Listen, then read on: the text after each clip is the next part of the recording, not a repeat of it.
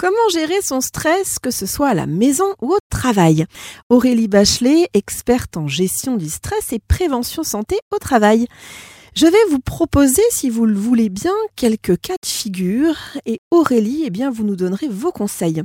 Je me sens sous pression au travail, débordée, comme on appelle, je suis sous l'eau, euh, je sens que je vais craquer. Que puis-je faire? Alors, tout d'abord, je recommande dans un premier temps, en fait, de lister toutes ces tâches. Donc, les tâches à la fois récurrentes et ponctuelles. Ensuite, vous indiquez à côté le temps que vous passez qui est estimé. Et une fois ce bilan fait, d'aller voir votre manager pour lui demander de l'aide.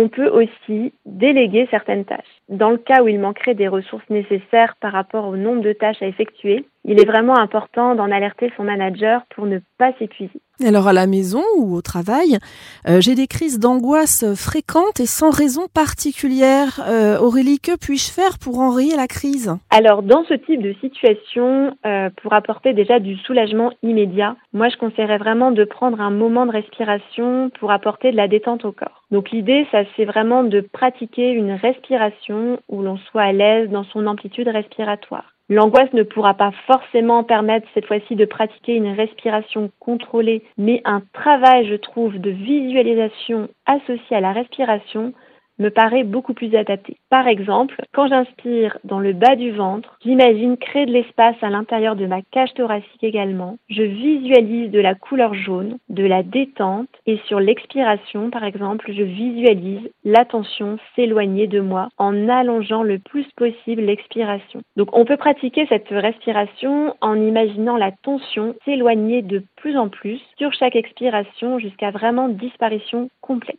Quand on a des angoisses aussi, on peut être dans une appréhension d'une situation, d'un événement. C'est pour ça vraiment qu'un retour à soi, une réelle introspection, permettrait vraiment de se poser et de réfléchir sur ce qui peut nous bloquer en ce moment, ce qui ne nous correspond pas. Alors mon stress euh, survient souvent la nuit.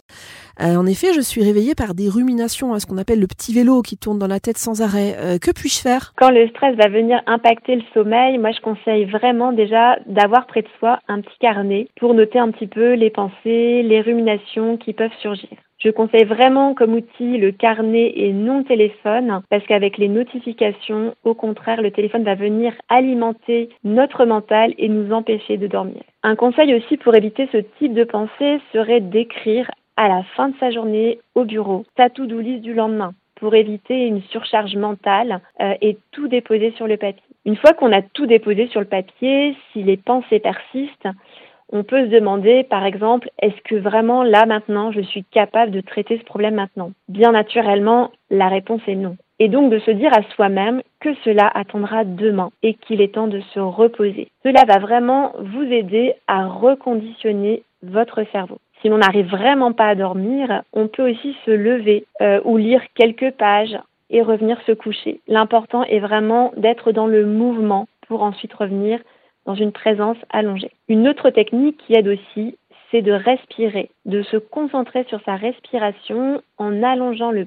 plus possible l'expiration par rapport à l'inspiration, ceci afin d'activer le système parasympathique du cerveau et d'atteindre une relaxation corporelle. On peut également ajouter une contraction et décontraction musculaire en plus de la respiration. Alors il existe également un stress dit positif, euh, contrairement au stress chronique qui peut nous rendre malade à la longue. Eh bien celui-ci répond à un ou plusieurs stimuli comme un nouvel emploi, un projet ou une motivation qui nous fait du bien.